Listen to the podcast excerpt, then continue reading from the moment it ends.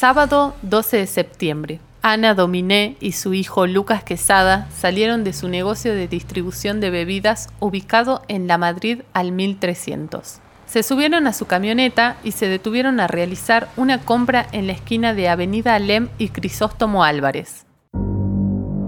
Cuando estaban por arrancar nuevamente, dos jóvenes se acercaron y en una secuencia de 45 segundos le rompieron el vidrio de la ventanilla del acompañante y uno de ellos comenzó a forcejear con la mujer para extraerle el bolso que tenía una suma no precisada de dinero. Según la acusación del fiscal Carlos Sale, en ese momento para asegurar su huida, uno de los asaltantes disparó contra Dominé. Según la hipótesis, luego huyeron por Crisóstomo Álvarez en dos motos y en un taxi. Quédate escuchando este podcast de la Gaceta en donde te vamos a contar las cinco claves sobre este caso.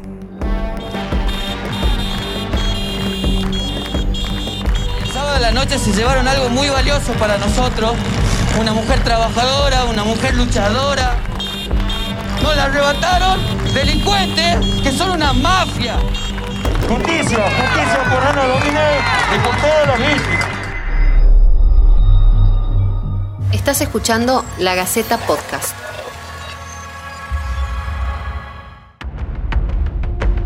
¿Qué se sabe del grupo acusado de cometer el homicidio de la empresaria? La banda que cometió el crimen de Ana Dominé se especializó en los últimos tiempos en cometer atracos de estas características. Por ejemplo, varios de sus integrantes fueron señalados como los posibles autores de un robo a un camionero que llevaba al menos 100 mil dólares para la compra de mercadería en Buenos Aires. El modus operandi sería el siguiente. Buscaban un datero que les brinde la información para elegir a la víctima. Luego realizaban tareas de inteligencia para descubrir cuáles eran sus movimientos. Una vez que terminaba esta tarea, se dedicaban a planear el asalto. En una reunión se dividían las tareas que debía realizar cada uno en el ataque. Según las investigaciones, entre uno y dos eran los que abordaban a las víctimas. Otros actuaban de apoyo y después dos o tres colaboraban para la fuga.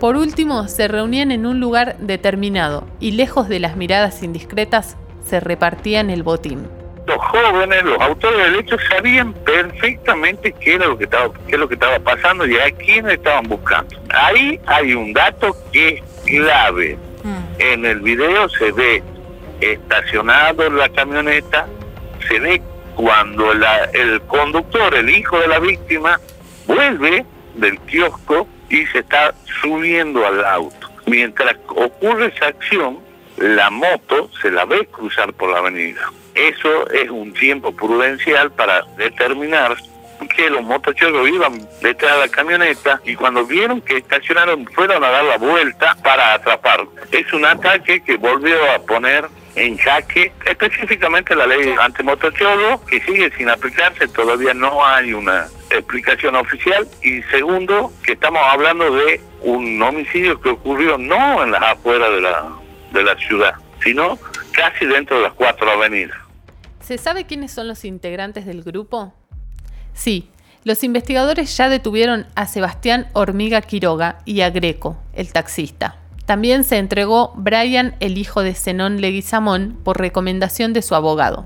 En las últimas horas también se entregó a la justicia un tal Loco Fede, quien sería el autor de los disparos.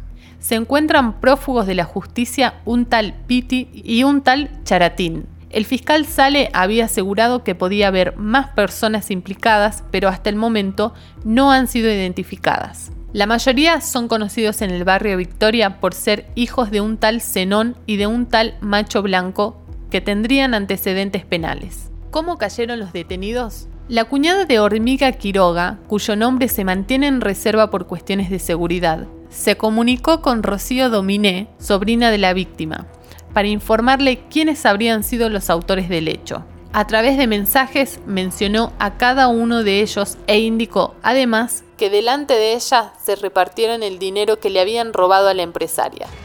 La testigo clave en la causa, por temor a represalias, desapareció y no contesta los llamados.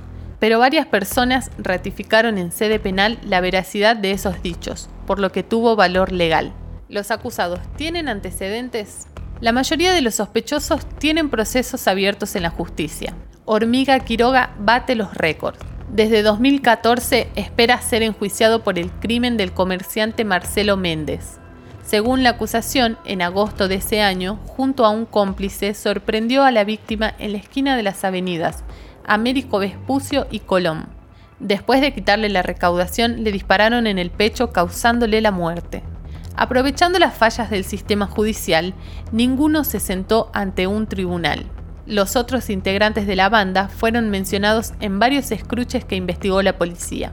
En al menos dos oportunidades la casa de los sospechosos fueron allanadas, pero no trascendieron los detalles del avance de la investigación.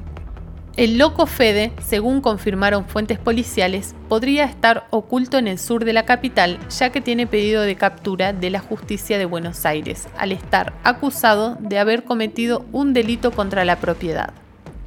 Otros, en cambio, también aparecen mencionados en causas en las que se investigan salideras bancarias y asaltos a productores rurales. Pero, al igual que Hormiga, los sospechosos no tienen ninguna condena por lo que legalmente no tienen antecedentes. ¿Es cierto que hubo connivencia policial en este caso? Durante la marcha que realizaron los familiares, denunciaron que ese sector de la ciudad fue liberado para que se cometiera el robo. Sin embargo, los vecinos de Avenida Alem realizaron un cacerolazo en el que reclamaron mayor presencia policial, especialmente los fines de semana, puesto que de lunes a viernes, cuando el movimiento de la zona es mayor, se ve presencia policial, no así los sábados a la tarde y los domingos durante todo el día. Si es cierto que existen sospechas de que alguien pudo haber filtrado información sobre los allanamientos que se hicieron el miércoles 16 a la madrugada. Fueron 14 en total, pero solo uno fue exitoso. Fue el procedimiento en el que se detuvo a Hormiga, el cuñado de la mujer que identificó a los autores del hecho. El fiscal Sale, durante la audiencia del miércoles 16, dijo que se iniciará una investigación para tratar de confirmar si hubo una filtración. En un primer momento se dijo que podría haber sido un policía, pero ahora no se descarta que la información haya surgido de tribunales. El abogado querellante anunció que presentaría una denuncia, pero hasta el momento no se confirmó si lo hizo.